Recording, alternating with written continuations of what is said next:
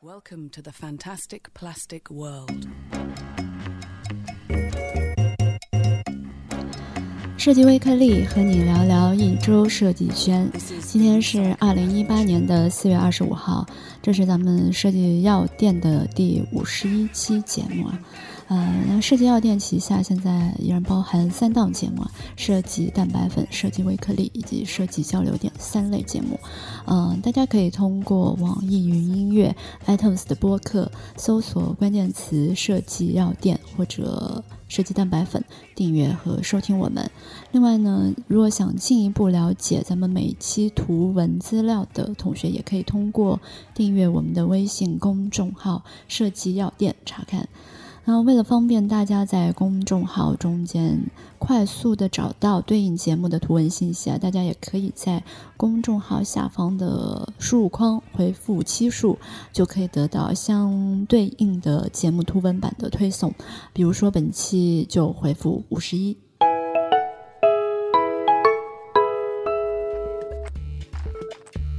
第一条新闻呢是关于春日诗集的，趁着这个春天还没有结束之前，我们把它作为咱们的第一条新闻。这条新闻呢是我们文案界的老司机杜蕾斯搞的事情。这个诗集呢题为“我不是一个没有感情的杀手”啊，还是依然是那个杜蕾斯一贯作风，通读下来还是污力满满。就用词是直白又内敛的。关于诗集是什么水平的话，大家可以搜索“我不是一个没有情感的杀手”了解一下。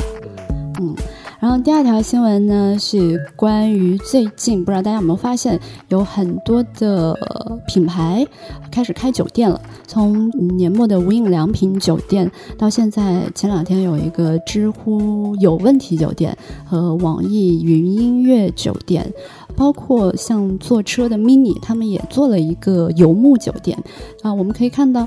越来越多的这种品牌开始开联名酒店。那这个市场到底发生什么样的变化呢？而这个新闻我们也会放到后面的重点新闻来和大家聊一下。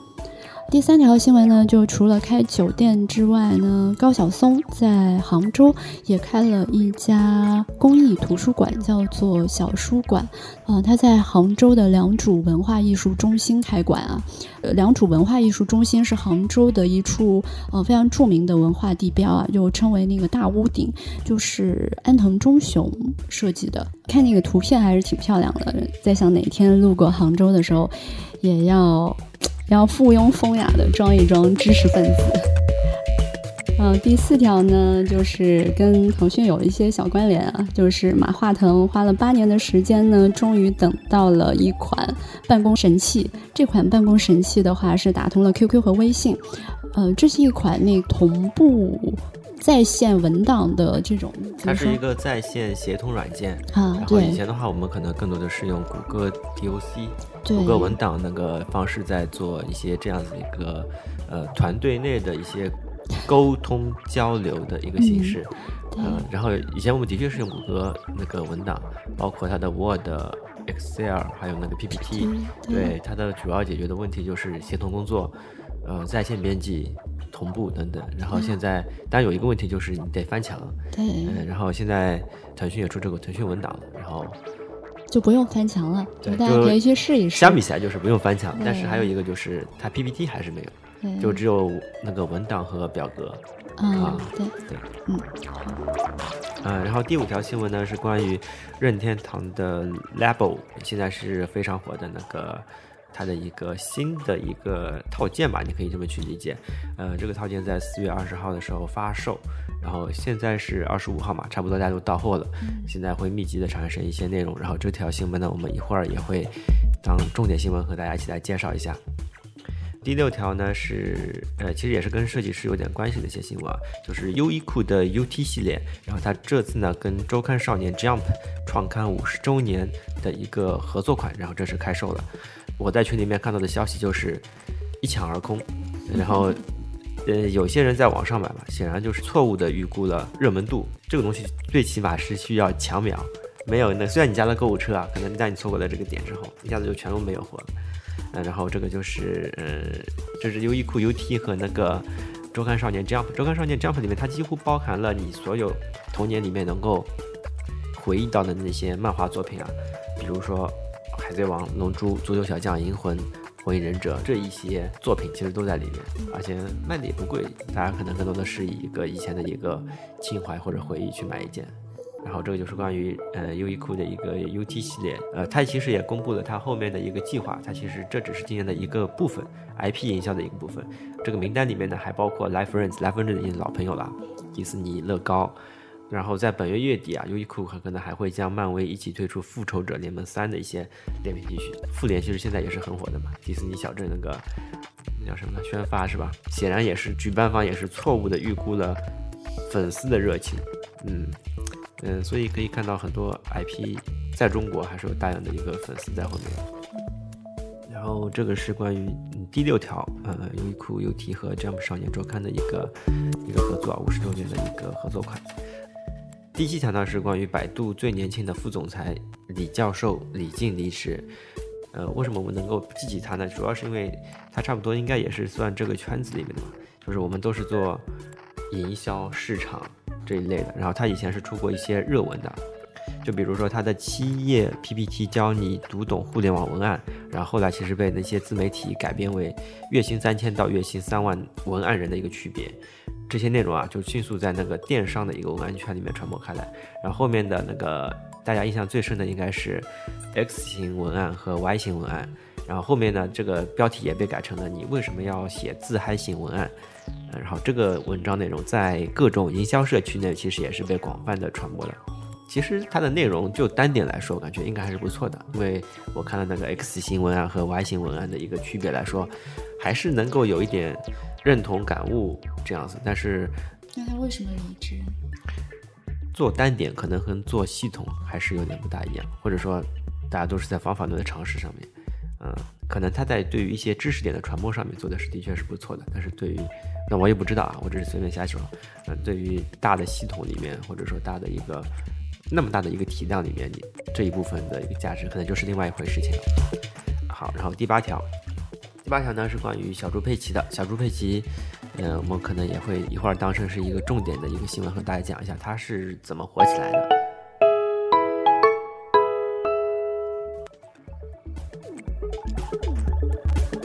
第一条新闻呢，我们是讲任天堂 Labo，呃，Labo L A B O，四月二十号发售。其实我们在三月份的时候就已经看到它的一些视频出来了。当时我们看到哦，还能这么玩 Switch，然后跟硬纸板那个结合，然后也就过去了。这两天今天是四月二五嘛，呃，差不多一些内容已经发酵出来了，有些人已经到货了，在朋友圈里可能已经分享了，大家可能也已经看到了。我看了一些视频，因为我的东西还没到货，还在路上。然后我看了一些视频以后，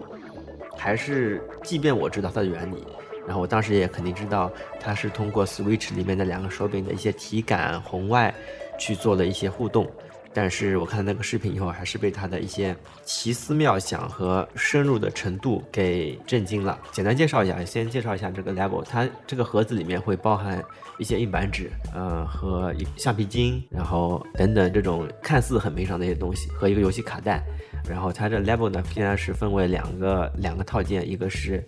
呃 Ferrari Kit，就是那个五合一版本，还有一个就是那个机器人套件。机器人套件就是背着一个大的像书包一样的，让你手上有橡皮筋，手和脚都有橡皮筋拉着去控制那个大书包。然后那个五合一套件呢，里面就有钓鱼啊、钢琴啊等等这种开摩托车啊小游戏。我看的是那个五合一套件里面的钢琴，然后我感觉这可能是最好玩的一个东西。我一开始是没有想明白它是怎么去控制那么多琴键，以及识别那个琴键的，因为它就两个手柄，然后一个显示器，显示器已经插在当前了，对吧？你所以能做的也就是靠那两个手柄去输入嘛，然后那两个手柄就两个，你硬件那么多，然后它的一个奇思妙想就是，它把钢琴做了个暗盒，里面是暗的，然后它手柄里面有一个传感器，除了那个陀螺仪啊什么之类的，它有一个红外，然后红外。它会把你对吧？它是个全暗的，它是个摄像头，然后你这个东西敲下去之后，它就能感受到这个东西上来了。然后这个东西呢，就是一个输入，所以它看的不是点对点，它对的是这么一个暗盒里面的一个变化，有了变化，然后这有这有个输入嘛，这时候你就可以发出一个呃命令，然后你会弹出一个键，然后上面还会有各种音色，一个音色是小猫，你把这个小猫的音色插进去，你哆来咪发嗦是小猫的哆来咪发嗦，嗯，这也很正常，对吧？那后面就多一些什么老老人，然后各种奇奇怪怪的音色，可能也就这就完了。我感觉这样子一个产品也是不错的。最后一个音色是，你知道它是怎么发生的吗？因为那个手柄是有那个 HD HD 震动的，就像你的手机一样，你不是手机有嗯这么震一下的吗？最后一个模式，它的音色是由你的，不是由屏幕上面的喇叭发出来的，是由你的 HD 的震动去震动。就就像钢琴里面那个延音踏板那样的。嗯，你要把你的那个手柄放在一个空的盒子上面，这样的话效果更好。然后它只震动嘛，就哆嗯，re 嗯，反正它就是这样，它能通过这个震动来弹出一首歌来。然后嗯，这个就是增加那个音那个次感，对吧？原理我不知道，音音乐音乐学不好。然后反正你能听出，它就能通过一个震动的那个，我不知道是长度还是什么还是什么，它能就能或者强度可能也有关系，就能够弹出哆来咪发嗦拉西，还能弹出一首歌来。通过一个手柄的震动，我感觉它已经是做到一定一定程度了。如果我去做，最多也就是用到陀螺仪，对吧？这个大家都能想到的，有这个程度。还有很多其他的一些开摩托车啊，然后还有一个小车，小车也是这样，就是我们的手柄是没有轮子的，它是如何控制一个小车去去开呀？它也是上面绑了一个手柄，两个手柄在震，你左边震了之后，可能它就会左转，右边震了之后就左转，这就是一个一个玩法。然后，对，就是想的这种都是这种奇奇怪怪的东西。嗯，你还能两个人对战，非常中二，两个人对着撞，就是你左边撞他。呃，右边，因为那个是两个支架，其实不是，并不是很牢，你直着开可能，嗯，侧面撞应该比较好撞嘛，反正会有一些这种奇奇怪怪的一些一些想法的一个玩具，所以我感觉这个还是还是很超值的，或者说对于设计师来说，嗯，这个还是能够打开一些脑洞的。呃，它现在其实也已经放出了它的那个图纸的模板 PDF 资料，现在也已经可以通过官网上直接。呃，放了出来，然后你也可以在官网上面购买一些备件，因为纸膜还是容比较容易呃损坏的。那这个只是一方面啊，这个呃可能要说的快一点，就是它的一个简单的一个介绍。然后最主要的，它把它的一个游戏软体里面分为了三个部分，第一个部分叫 Make，对，然后第二部分就 Play，第三个是 Discover。Make 就是很好理解嘛，你拼乐高对吧？它有个说明书，一页一页非常详细。然后你拼这个纸模，同样也需要有说明书，它就里面有 3D 的各种教你，就是 Make 部分。Play 就是刚才我们所说的软体，开摩托车需要软体，钓鱼需要软体，小车就是也需要有一个那种软体嘛。嗯，钢琴同样也需要。然后第三部分的话，就才是这里面最最核心的一部分，叫叫 Display，就是发现。它里面 Display 里面有一个小的一个入口，叫呃 Toricon Garage。呃，车库，它那里面，它这里面是一个，它其实是个编辑器，为了让你能够自己再去发现更多的可能性。编辑器里的逻辑就是这个逻辑也做得很好，呃，比如说逻辑，这个体验也做得很好。呃，其实就很像我大家做设计应该都做过原型图，就是上一页、下一页，就这一页连到哪一页，就这种框连过去，连过去。然后它这里面就是输入、输出，当输入是怎么样的情况下，我是输出怎么怎么样。就是一个编辑器，嗯，然后这时候就已经有人把这个东西做出了一个吉他，对，然后他就能放这这个框什么什么，然后这个框的范围，然后他们用橡皮筋把这个 switch 上面捆了几圈。啊，吉他它不是那个任天堂他自己有的那个游戏是，它有哎，这就是我们要说的，就是呃，游戏机实用技术那个那个那个书嘛，它其实已经那个杂志啊，它已经翻译了。呃，三期的 Toricon Garage 的一个中文字幕版，大家直接呃，我们到时候我们的参考链接里面会把这个地址发出来，B 站里面有，或者 B 站里面直接去搜，应该就能搜到。它是一个英文版的一个教程，它会教告诉你一步一步怎么做，然后第三步就是把这个吉他教你怎么做，嗯，然后这个也是。Discover 的一个部分，这个感觉可能已经是超越了它一开始前面只是买几个纸模，让你去玩一玩，和小朋友互动一下的一个程度了。总的出来还是比较感动的，就是，嗯，你发现发现这可能是两条线路。以前的话，可能我们都要做 HD，HD 是什么？HD 就是视觉，就是高清，这种叫 HD，然后就是索尼那种。嗯，可能需要一个大的一个机器设备，一个蛋你坐在蛋里面，VR 设备，对吧？嗯，然后这种是一种方向，然后另一种方向就是任天堂所他们所倡导的这种现实中间也不用很复杂的设备去发现一些玩法。嗯，那我觉得它这个很关键一点就是玩家是参与设计的，就是你在做这些，嗯，就是这些设备也是你亲自设计出来的。嗯，然后后续你还可以在 DIY 这个它的拓展玩法，嗯跟其他游戏的不同点，我觉得在这儿。然后第二个，我觉得它的这个形式是有很好的案例效果的，就是你啊，对，大家愿意去发这个自己自己手工制作出来的东西，那它的视觉效果也还挺挺好看的。现在是二十五号嘛，任天堂那个 Label 贴子已经在知乎上面变成了那个热搜榜第一了嘛。我们也已经可以在 YouTube YouTube 上看到很多他们的一些关于这个的一个延展的内容，什么小孩看到这个东西之后的一个反应啊，那种就是或者说自己的一些奇思妙想就已经在上面，呃，已经能够传播开来了。而且我相信现在应该只是第一弹，就大家也只是刚到 make 那一部分，可能只把它放一放，但后面的那个呃 discover 的那一部分应该会有更多，而且更具有传播性。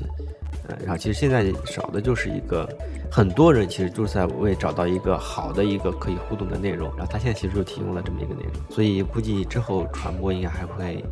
还是会很开。然后现在价格还是有点贵，七百多，然后日本买或者说美国买的话是四百多，换算过来四五百，然后但是加个两百块钱邮费运过来，差不多也是起来的啊、就直邮的话，差不多也是这个价，就是稍微还会贵一点。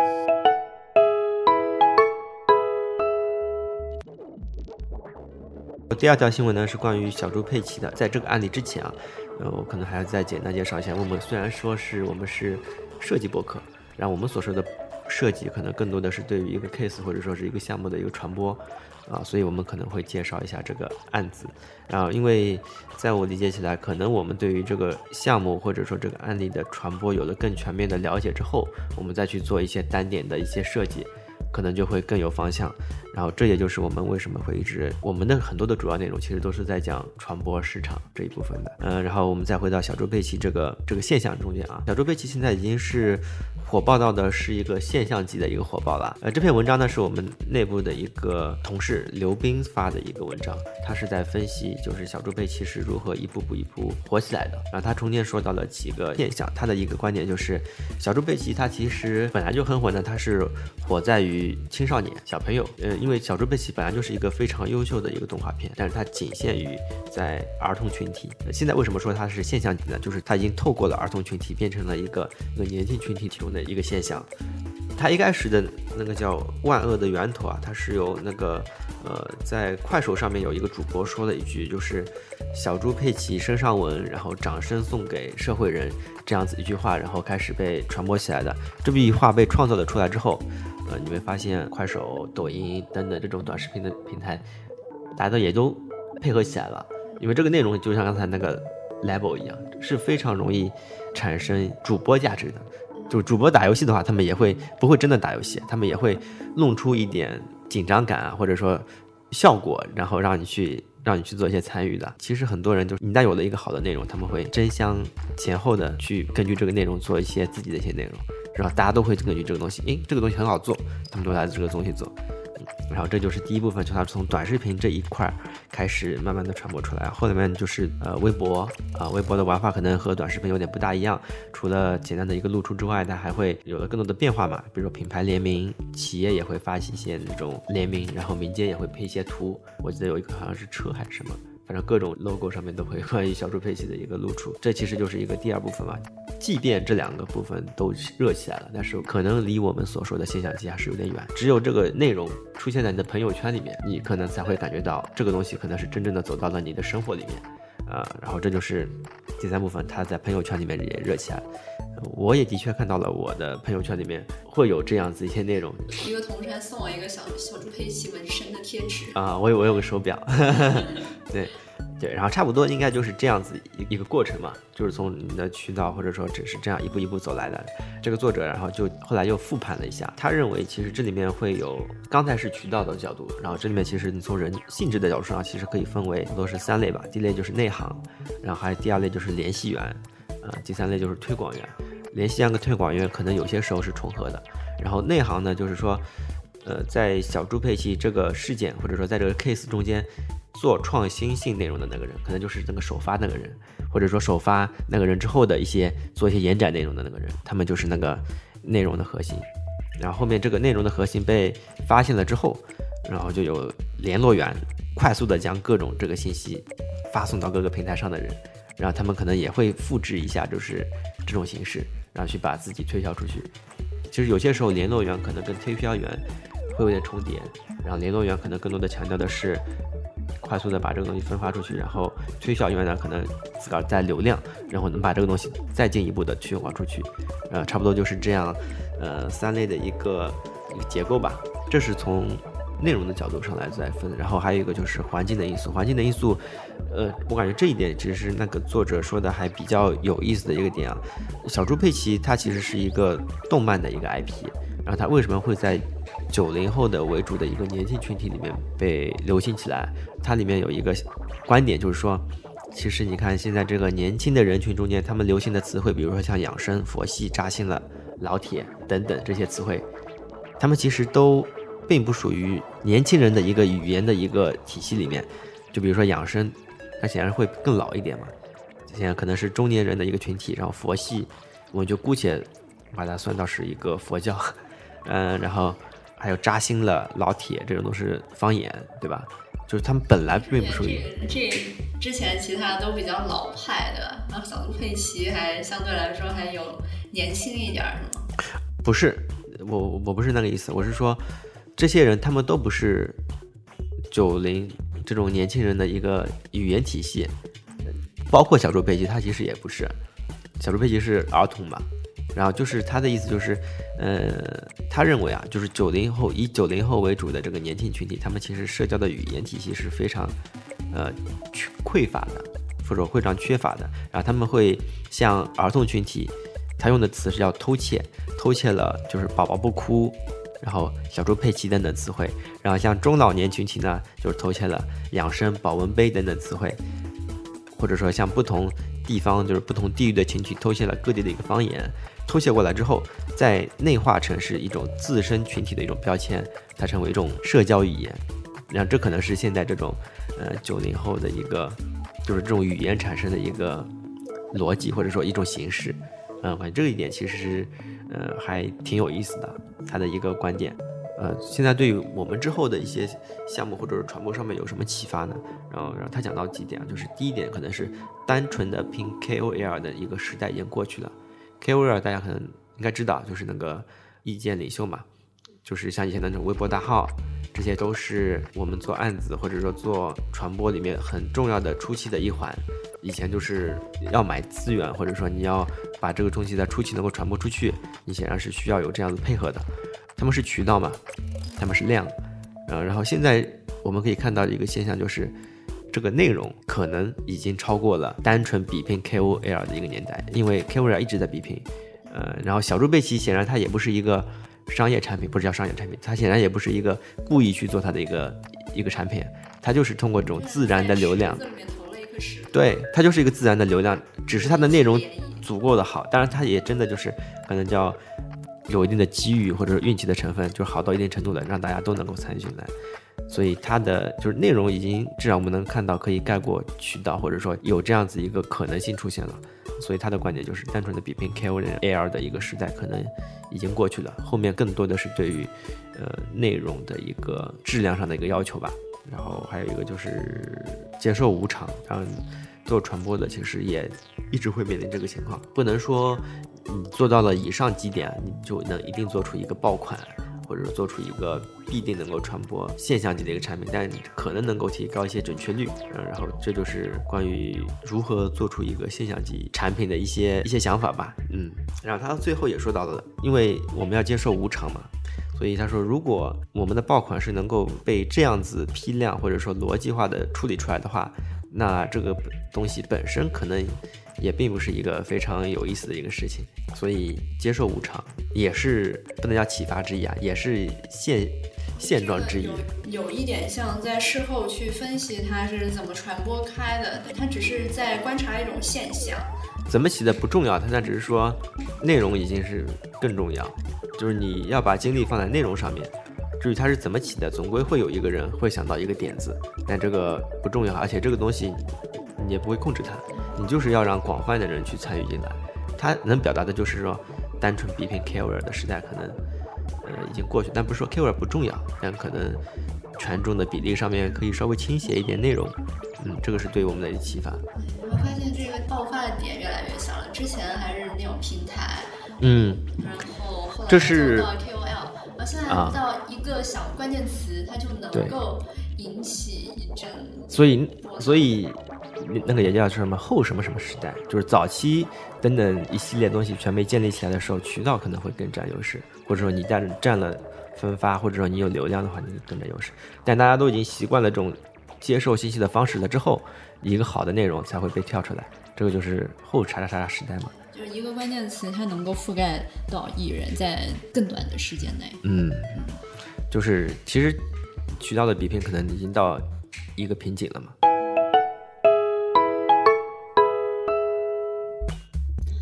第三条，我们来说一下关于酒店的那个事儿，就是说很多品牌 IP 都开始开联名的酒店啊，就嗯、刚才我们在新闻开头也说了，像去年年底的无印良品的酒店，还有到今年知乎开了一个有问题酒店，呃，严选也开了酒店，网易云音乐也开了酒店，呃，然后包括做汽车的 MINI 也开了一个游牧酒店，然后这么多品牌在开酒店，但是。其中有很多像网易云音乐、严选还有知乎，他们开的都是属于联名酒店。然后我就去搜了一下，他们到底是跟谁合作的，然后看到了一个叫做亚朵酒店这样的一个名字啊，还有这个是我们第三条新闻想说的第一件事情，但我们想说两件事情。第二件事情就是关于我们之前提到那个 mini 有关的，就是有一天我就在搜有没有比较好的一些媒体平台，然后其中就无意间看到了有一个叫 Urban Matters 的这样一个平台，然后里面呢说的那个话题，呃。我个人还挺感兴趣，就是关于城市生活的一些研究话题，然后我就看了一下内容，然后翻到最后发现，哎，它的这个主导的投资商是 Mini，然后我在我以为我自己看错了，这完全没有关系的。对我说 Mini 不是做汽车的吗？怎么会跟媒体平台有关系？而且跟城市生活到底有什么样的连接？后来我不是也跟高丽在聊这个事儿，高丽说他肯定是经营他们自己的关于 mini 消费 mini 的这一块的中产阶级的一个人群，然后去为他们去做一些内容哈，呃，然后我觉得哎。乍一看这两件事情没有太多的联系哈，但是让我想到一个关键词，就是从前大家都在经营一个产品，但从这个 mini 这件事情，还有那个亚朵酒店他们在跟品牌联姻这件事情上，我们可以看到他们从经营一个产品。转向了去经营一类人群，就像我们刚才说的那个小猪佩奇，呃，或者优衣库的这样的一个贴的事情，他们在合作之间其实是在交换各自的一个人群，就是我可能授权给你这个品牌，但其实不是授权给你这个动漫，而是把喜欢这个动漫的粉丝人群卖给你了。然后，所以这就跟以前代言人是一样的嘛。对，然后我们回头再再了解一下这个呃关于亚朵这个酒店哈。因为我我后来是去了一下他们的官网，去看了一下这个亚朵，嗯、就是它是二零一三年创立的吧，就还是比较新的。然后亚朵它这个名字英文是叫 a tour，就是 tour 就是旅行的意思。然后它的那个 slogan 就叫 Life is a tour，就是生活是一场旅行。进他们官网，那个官网给我感觉就是进去之后，我以为哎会有各种酒店的呃大堂啊，然后酒店的样子啊。那我进去之后不是，它展现给我的是一个对一种生活，你知道吧？但是所以然后我就去看，哎，这怎么理解？而且他说的是亚朵生活，他不说亚朵酒店，他说亚朵生活。那这个生活是包含哪些东西啊？大概我看下来的，我个人的感觉就是，基础的肯定是包含酒店一个东西。然后第二个就是包含一个 IP 合作，我看了一下，那有一个一圈，就是亚朵跟那个什么网易云、严选、知乎，然后什么吴晓波，呃，还有各种什么日食记，就是大概一呃十几个吧这样的一个 IP 合作。然后第三个，这个亚朵生活包括一个叫他们提出一个第四空间的概念，就是什么是第四空间呢？它这第四空间里面有哪些东西？它就包括一些演出，你可以在这个酒店里面看一些演出，它还跟得到合作，就是你可以在这个酒店里面听知识讲座，或者说有一场 live show，这种你可以在酒店里面去生活，然后居住，然后他们还有第四空间里面还有一些书图书馆，就是它是你的一个生活空间，但你也可以在这儿办公，它集合了你的居家、你的工作、你的休闲的一个合体。怎么说呢？它是围绕着一个人的需求，去给你提供了一系列完整的体验服务。你不仅是在这儿睡一觉睡得舒适，而是你可以在这儿生活。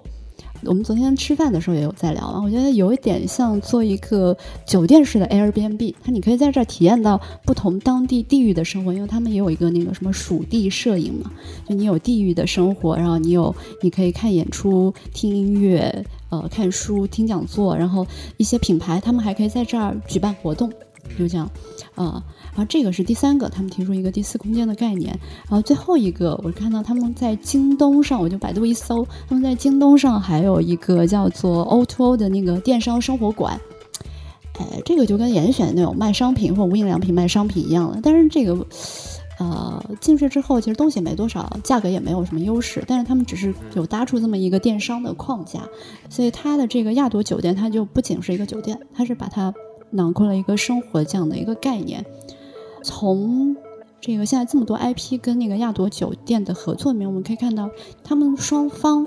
都能得到一个什么样的好处呢？就从酒店方面来说，因为酒店原来是经营房间，对吧？嗯嗯，它慢慢转向为去经营一个人群，去围绕这个人群做体验服务。然后这些 IP 品牌或互联网的这些品牌，他们是希望让用户从虚拟的一个空间里面落定到我们现实的真实的一个生活体验中间去。呃，有这么一个地方去体验嘛。对，就跟小米小米的线下体验店也是一种形式。但是你在这儿睡一觉、玩儿、交朋友，然后、呃聊天、看电影，或者说各种事情，它也是一种体验。嗯，就把这个人群放到线下来，有一个真实的体验，这个概念还是比较有意思的。呃，但是我那天也高丽也在说嘛，就是说这个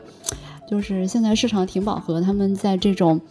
呃激烈的竞争中不得已杀出一个重围对吧？定位嘛，嗯，对，但是他们这个东西也有一些隐患，也就是说，酒店它本身，嗯、它还是一个舒适度，注重这种细节的服务的这种体验。那这种呃加入这种品牌 IP，然后它就其实是另外一样东西，呃，就能不能把这个酒店做好，嗯还还另说，就是因为酒店有自己的一套服务逻辑嘛。你看那个，它其实跟优衣库的那个 UT 那个其实是逻辑上是一样的，嗯都是卖 T 恤，卖 T 恤卖到一定瓶颈之后，嗯你就需要跟各种 IP 去做结合，然后这个时候知乎、网易严选，还有叉叉叉叉叉，这些就是 IP 了嘛。对，但是相比于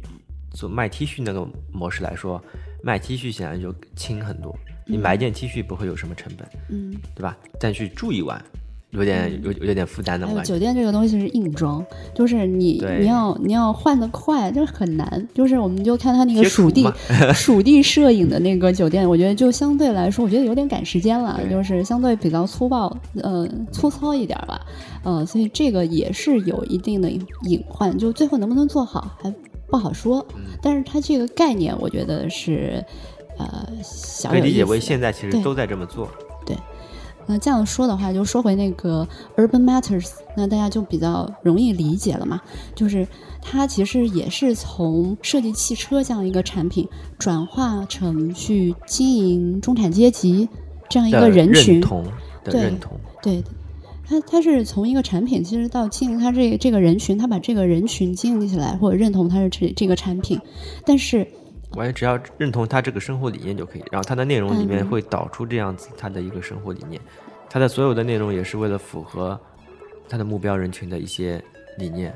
而产生的。Urban Matters 他他自己说嘛，他说我的野心不是为了卖车而进行的这种营销项目，而是为了打造一个华人创造力阶层的一个内容平台。嗯、我有个观点跟高丽有点不一样哈。嗯你是觉得是通过这样，嗯、去稳固这个人群，然后认同他的生活，再去买他的产品。但是我觉得他说这句话的时候，其实没有骗人。就我认为后者的这个商业价值确实更大。我不是去卖这个 mini mini 的商业价值可能小，他可能去经营这样的一个。他们叫做华人创造力阶层的这样的一个内容平台，它可能具有更更大的一个商业价值。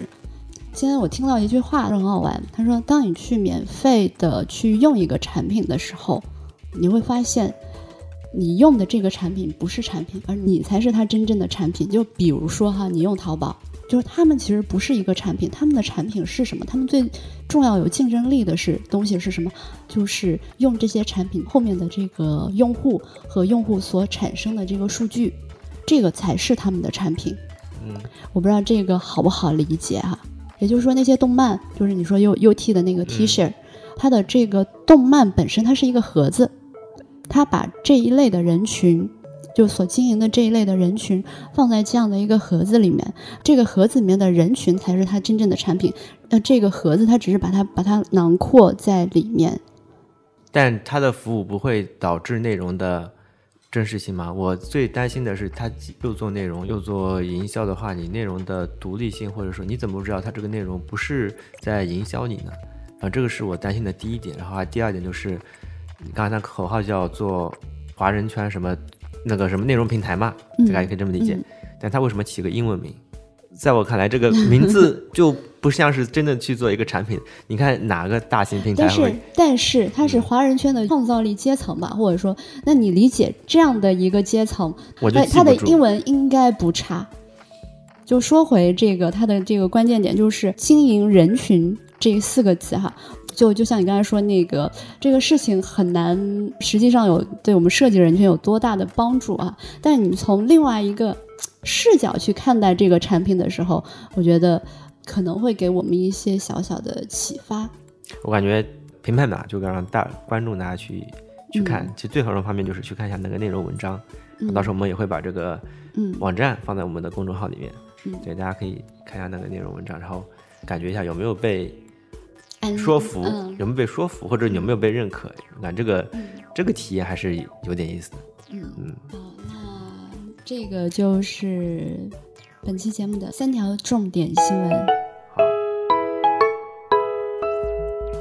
嗯，好的，那本期节目就是这样。然后大家可以通过我们的微信公众账号“设计药店”，电视电台的电，来查看我们所涉及到的所有内容的一个图文信息。呃，也欢迎通过网易音乐、iTunes 上面的播客搜索“设计药店”来订阅我们的节目。好，那就这样，嗯，拜拜。